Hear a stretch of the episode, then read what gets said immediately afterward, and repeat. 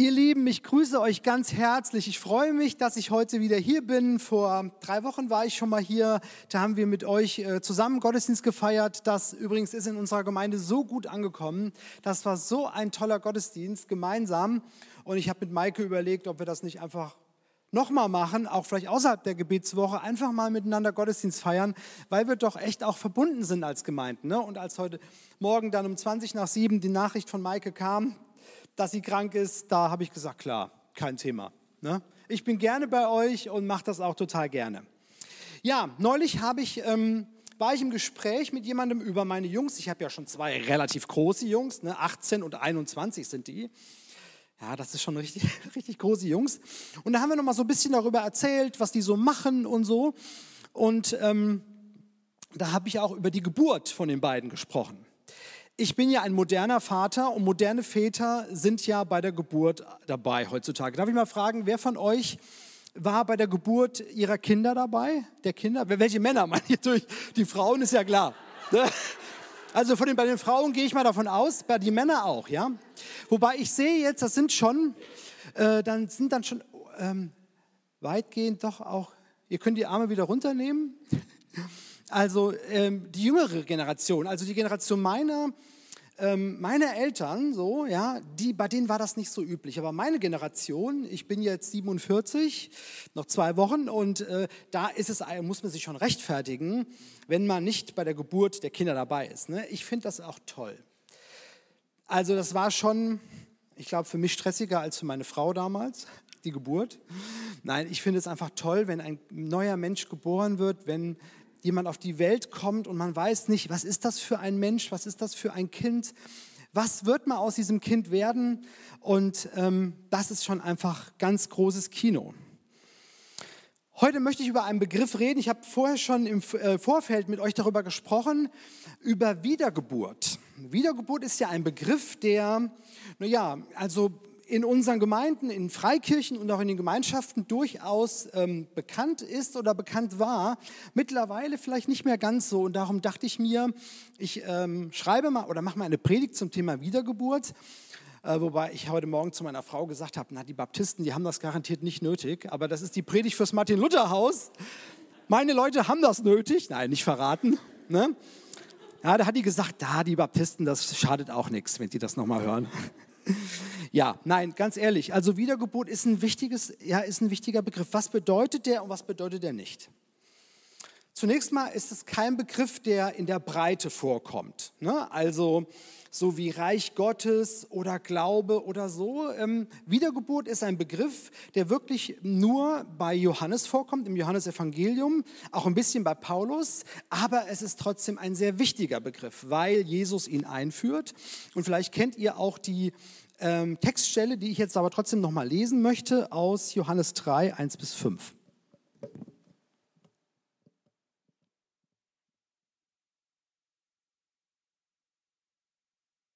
Unter den Pharisäern gab es einen, der Nikodemus hieß. Er war einer der führenden Männer des jüdischen Volkes. Eines Nachts ging er zu Jesus und sagte zu ihm, Rabbi, wir wissen, du bist ein Lehrer, den Gott uns geschickt hat. Denn keiner kann Zeichen tun, wie du sie vollbringst, wenn Gott nicht mit ihm ist. Und Jesus antwortete, Wahrlich, wahrlich, ich sage dir, nur wenn jemand von oben her, von neuem geboren wird, wenn er wiedergeboren wird, kann er das Reich Gottes sehen. Darauf sagte Nikodemus zu ihm, wie kann denn ein Mensch geboren werden, der schon alt ist? Man kann doch nicht in den Mutterleib zurückkehren und ein zweites Mal geboren werden. Jesus antwortete, wahrlich, wahrlich, ich sage dir, nur wenn jemand aus Wasser und Geist geboren wird, kann er in das Reich Gottes hineinkommen. Was von Menschen geboren wird, ist ein Menschenkind, was vom Geist geboren wird, ist ein Kind des Geistes. Also der Hintergrund, Jesus spricht mit Nikodemus zur Nacht und Nikodemus stellt die Frage eigentlich, die Frage aller Fragen. Wie kann ich eigentlich ein Freund von Gott werden? Wie kann ich ein Kind Gottes werden? Wie kann ich mit Gott in Kontakt kommen? Und dann sagt Jesus dieses Wort, du musst von neuem geboren werden, du musst wiedergeboren werden. Was ist damit gemeint? Ich will erstmal zwei Dinge sagen, die damit nicht gemeint sind. Erstens ist das Wort Wiedergeburt ja bekannt so aus dem ostasiatischen Bereich, ne, aus dem religiösen Bereich. Reinkarnation, habt ihr vielleicht schon mal gehört. Wenn ihr in eine größere Buchhandlung geht, werdet ihr ähm, irgendwelche, werdet ihr eine Menge an Literatur genau finden über Wiedergeburt. Ne? Reinkarnation ist was anderes, hat nichts mit der biblischen Wiedergeburt zu tun. Reinkarnation bedeutet, dass Buddhisten und Hinduisten und auch viele in unserer Kultur glauben, dass man irgendwann wieder auf die Welt kommt. Also als Schmetterling oder als Maiglöckchen oder als Stachelschwein oder was auch immer. Und das ist abhängig davon, wie du dein Leben gelebt hast. Also wenn du ein guter Mensch warst, dann kommst du als Maiglöckchen auf die Welt. Und wenn du viel auf dem Kerbholz hast, wir haben eben vom Kerbholz gesprochen, dann ist es eher das Stachelschwein. Also Wiedergeburt, Reinkarnation, das ist damit nicht gemeint, mit dem Wort Wiedergeburt.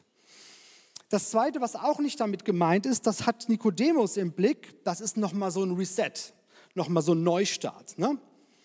Nikodemus hat praktisch gedacht, wie soll das denn gehen? Ich als alter Mann nochmal in den Bauch der Mama, nochmal Embryo werden, wie soll das denn gehen? Oh, stellte er sich schwierig vor und auch das ist nicht damit gemeint. Und ganz ehrlich, wer von euch will nochmal ganz vorne anfangen? Ne? Nochmal als Baby. Ich bin froh, dass ich einige, einige Lebensphasen hinter mir habe und muss die auch nicht nochmal erleben. Also das ist auch nicht damit gemeint. Ein Reset, nochmal alles einfach von vorne, äh, Baby und Schule und so, Liebeskummer und diese ganzen Sachen, die brauchen wir ja irgendwann auch nicht mehr. Aber was meint Jesus, wenn er von Wiedergeburt spricht? Jesus meint damit den Moment oder die Phase, wenn ein Mensch Christ wird. Wenn ein Mensch ein Freund von Gott wird, ein Kind Gottes, diese Phase oder dieser Moment ist die Wiedergeburt. Und ähm, denn das ist man ja nicht von Hause aus. Ne? Man wird ja nicht geboren, ist ein Kind Gottes. Ich höre manchmal, ja, das Baby ist ein Kind Gottes. Nee, ein Baby ist kein Kind Gottes. Ein Baby ist ein Geschöpf Gottes.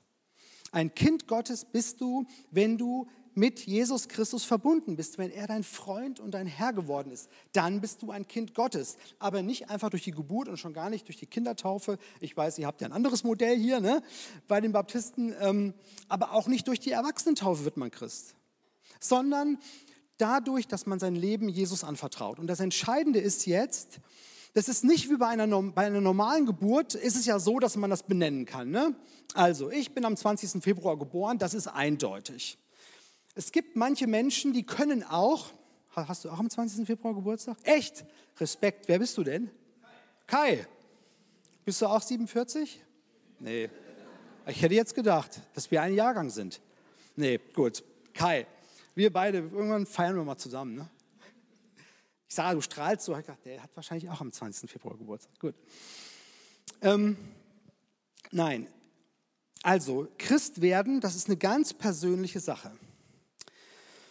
Und die Bibel gebraucht das Bild der Geburt, um zwei Dinge auszudrücken für diesen Prozess des Christwerdens. Erstens, das Passiv. Ich wurde geboren. Jeder Mensch, der auf dieser Welt ist, wird geboren. Ja? Keiner macht das selber. Keiner von euch konnte was dazu beitragen, dass er geboren wird, sondern das ist passiv. Das ist Geschenk. Jeder, ähm, für jeden ist es ein Geschenk, wenn er geboren wird. Und so ist es auch im Glauben. Zu unserem Glauben können wir letztlich nichts dazu tun. Was die eigene Entscheidung betrifft, dazu sage ich gleich noch was. Also das ist das eine. Und das andere, warum die Bibel von Geburt spricht, von Wiedergeburt, jede Geburt hat eine Vorgeschichte und jede Geburt hat eine Nachgeschichte. Also eine Vorgeschichte hat jede Geburt, weil Mama und Papa, wenn es gut gelaufen ist, sich geliebt haben und dann kam eben ein Kind zur Welt. Und da gibt es noch weitere Vorgeschichten. Es gibt Oma, Opa, die ganzen ähm, Vorfahren und so. Also jede Geburt hat eine Vorgeschichte. Und jede Geburt hat hoffentlich eine Nachgeschichte, dass dieses Säugling, der da geboren wird, auch sich entwickelt, auch groß wird, äh, anfängt zu sprechen, zu laufen, wirklich ein irgendwann ein erwachsener Mensch wird. Also wenn es nur bei der Geburt bleibt und das Kind dann nicht weiterleben kann, das ist ein Drama. Ja? Also jede Geburt hat eine Vorgeschichte, eine Nachgeschichte und das ist auch der Grund, warum Jesus dieses Bild gebraucht. So, und in dieser Vor- und Nachgeschichte gibt es fünf Stationen, die ich jetzt erläutern will. Fünf Stationen, die dazu führen. Erstens, mein Name im Himmel.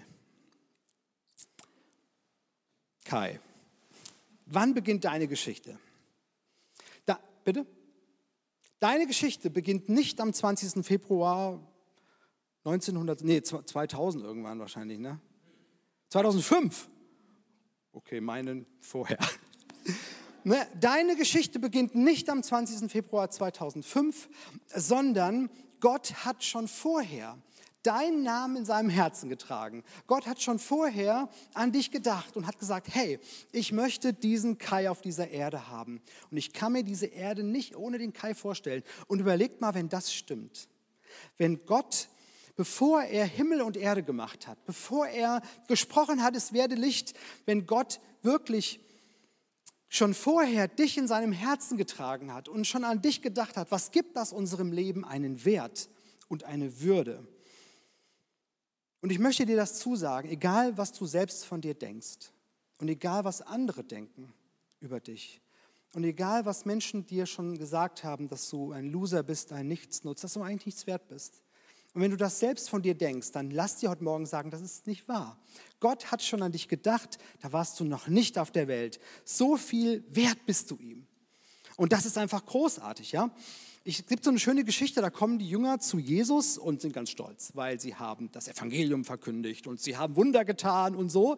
Und da sagt Jesus, hey, freut euch nicht über das, was ihr geleistet habt. Freut euch darüber, dass eure Namen im Himmel geschrieben sind bei eurem Vater da ist dein Name geschrieben von Ewigkeit her. Das ist der erste Punkt deiner Vorgeschichte. Mein Name in der Ewig im Himmel. Das zweite ist meine Schuld am Kreuz. Gott wollte, dass wir seine Freunde sind, dass wir seine Kinder sind, dass wir seine Partner sind. Er hat einen Vertrag mit uns geschlossen, einen Bund, ja? Das war sein großes Ziel. Und dann, ihr kennt die Story mit der Frucht, ja? Dann kam eben etwas anderes in die Welt, dass wir selbst ähm, Gott sein wollten, dass wir unser Leben selbst in die Hand nehmen wollten, dass wir eben nicht ähm, uns von Gott bestimmen lassen wollten. Dann kam diese Grundsünde und diese Grundsünde hat zu dem ganzen Übel, zu dem ganzen Hass und so geführt.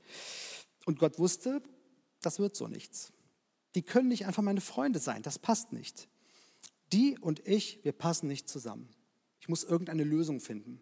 Und dann hat Gott Jesus geschickt und Jesus hat deine Sünde weggetragen.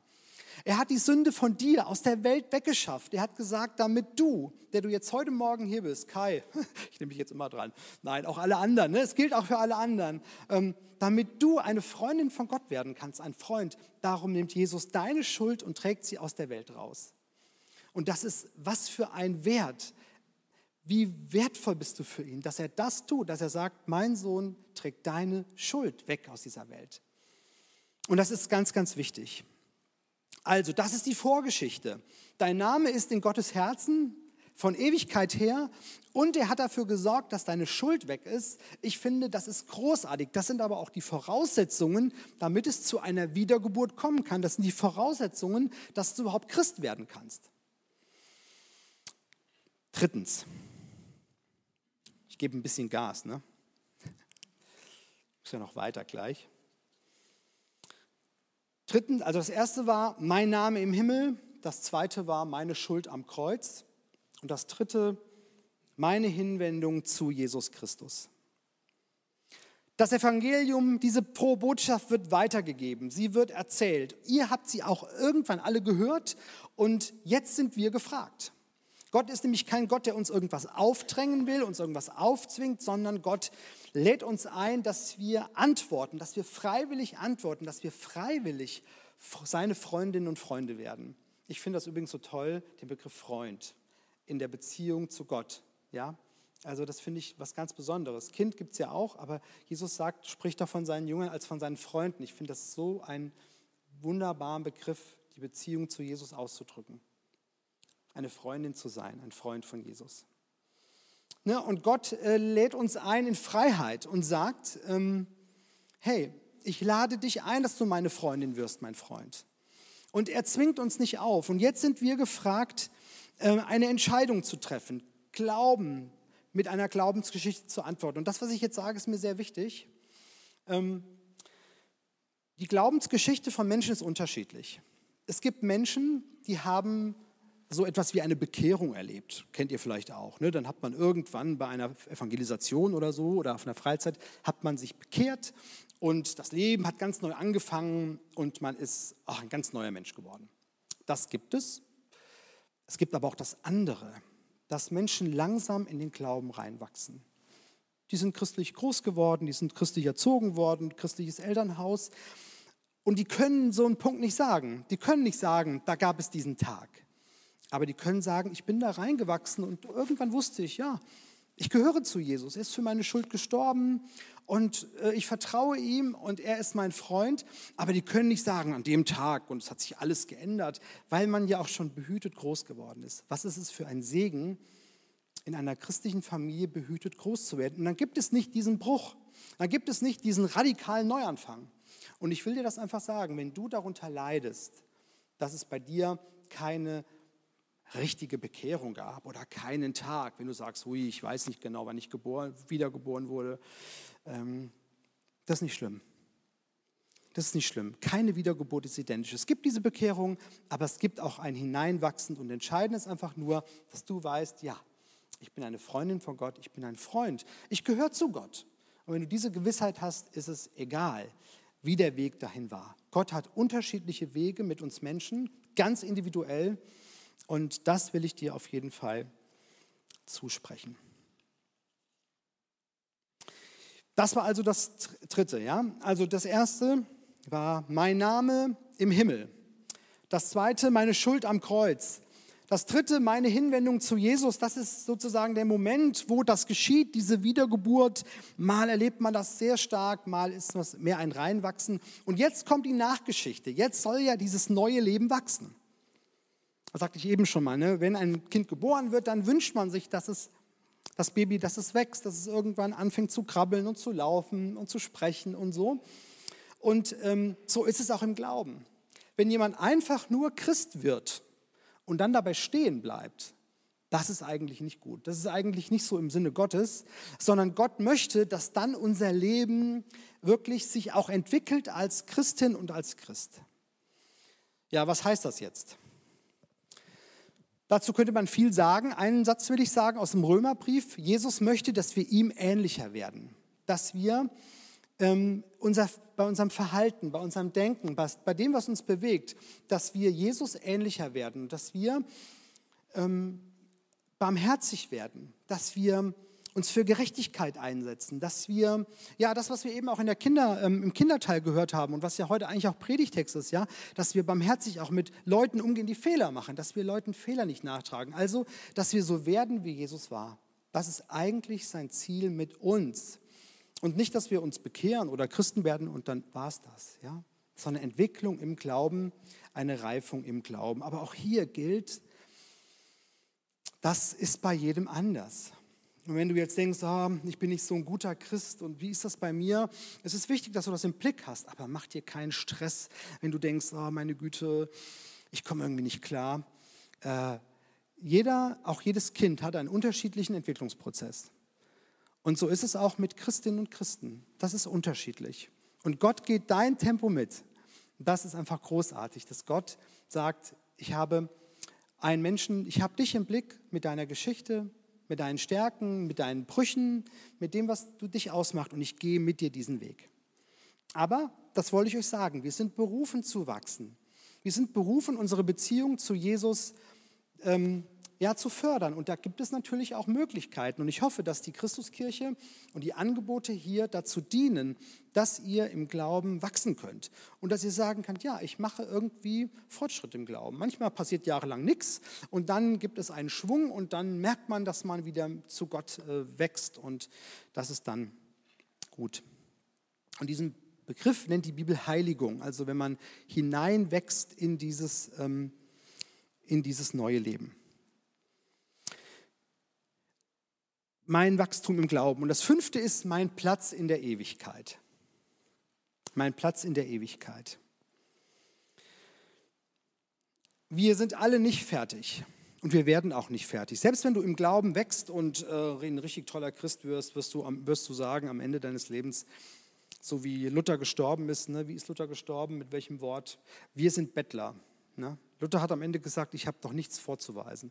Ich habe doch Gott nichts vorzuweisen. Dieser Reformator, und egal, was ihr hier macht in der Christuskirche, ob ihr in der Gemeindeleitung seid oder am, bei der Musik oder im Kinderbereich, ihr könnt auch hinterher am Ende nicht sagen, hey, guck mal Gott, was ich alles geschafft habe und was für ein toller Christ ich bin, das kann keiner von uns machen. Das bringt nichts und das müssen wir auch nicht.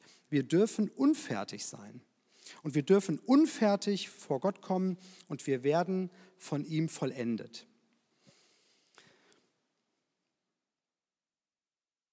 Ich habe heute drei Gottesdienste und zwischendrin werde ich noch einen Menschen begleiten, der vermutlich in den nächsten Tagen sterben wird. Und dieser Mensch hat diese feste Gewissheit, es gibt für mich eine Wohnung beim Vater.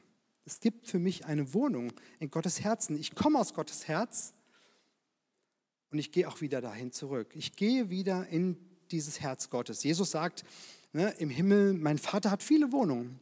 Gott hat eine Wohnung für dich vorbereitet. Und das finde ich großartig, das zu wissen. Und dann werden wir Gott sehen und dann werden wir vor Jesus stehen. Ne? Die Frage ist ja auch, was ist so das Besondere am Himmel? Ähm, was ist das Besondere am Himmel? Was wird einen da erwarten und so? Wie wird es da sein? Ich habe mir immer gesagt, ich werde, wenn ich in den Himmel komme, Gott Fragen stellen. Ich habe Fragen an Gott. Vielleicht hast du auch Fragen an Gott. Nicht irgendwelche theologischen Fragen, sondern was das Leben betrifft, was seine Erfahrung betrifft. Ich musste erleben, dass mein Vater starb, als ich zwei Jahre alt war, beziehungsweise ich habe es nicht erlebt. Aber ich weiß, dass viel für ihn gebetet wurde und dass diese Gebete offenbar nichts gebracht haben. Er hat sich das Leben genommen. Ich war zwei Jahre alt und ich habe lange darunter gelitten, dass ich keinen Papa hatte. Und ich war, mir war immer ganz klar, wenn ich in den Himmel komme, das Erste, was ich fragen werde, ist, werde sagen, Gott, warum hast du meinem Papa nicht geholfen? Warum hast du nicht geholfen? Die Frage werde ich stellen und dann bin ich gespannt, was Gott sagt. Und irgendwann habe ich eine Bibelstelle gefunden, die war für mich so erhellend. Da sagt nämlich Jesus zu seinen Freunden, wir werden uns wiedersehen. Ich werde euch wiedersehen und euer Herz soll sich freuen. Und dann sagt er, an dem Tag werdet ihr mich nichts fragen. Wenn ich vor Jesus stehe, dann werde ich ihn nicht fragen, was mit meinem Papa ist. Dann werde ich ihn nicht fragen, wie er das zulassen konnte, sondern dann wird es mir genügen, vor Jesus zu stehen und seine Gegenwart zu genießen. Und ich hoffe, dass ich dann auch diese Fragen beantwortet bekomme und dass ich vielleicht meinen Papa wiedersehe. Aber erstmal brauche ich keine Antworten. Erstmal, wenn ich in diese Wohnung komme, genügt es mir, vor Jesus zu stehen. Und das macht mich glücklich und darauf, darum freue ich mich jetzt schon darauf. Ich komme zum Schluss, meine Lieben. Wiedergeburt, das war heute mein Thema. Zwei Fragen will ich euch mitgeben. Die eine Frage, bist du wiedergeboren?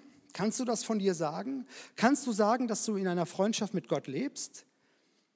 Oder noch nicht so richtig? Und wenn das noch nicht so ist, wenn du das noch nicht weißt, dann mache ich dir Mut. Es gibt hier bestimmt Leute in der Gemeinde, wie Maike oder auch andere, die können dir dabei helfen, wiedergeboren zu werden, eine Christin zu werden, ein Christ zu werden.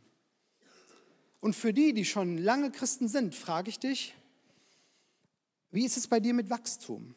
Kannst du sagen, dass du im Glauben wächst, dass du dich entwickelst oder dümpelst du auf der Stelle rum? Wenn du rumdümpelst, ist es nicht schlimm. Aber dann ist die Frage, willst du dir Gedanken machen, vielleicht auch mit anderen, wie kann ich wachsen? Wie kann ich im Glauben an Gott und an Jesus wachsen? Diese beiden Fragen gebe ich euch mit. Und jetzt geht's zum Martin Luther Haus. Ich nehme ganz liebe Grüße mit von euch, ja? Okay, Gott segne euch noch, bis wir uns wiedersehen. Genau, im Juli komme ich auf jeden Fall wieder. Da habe ich Maike für zwei Termine engagiert. Okay, ansonsten Gott mit euch. Viel Freude noch bei der Anbetung und beim Abendmahl.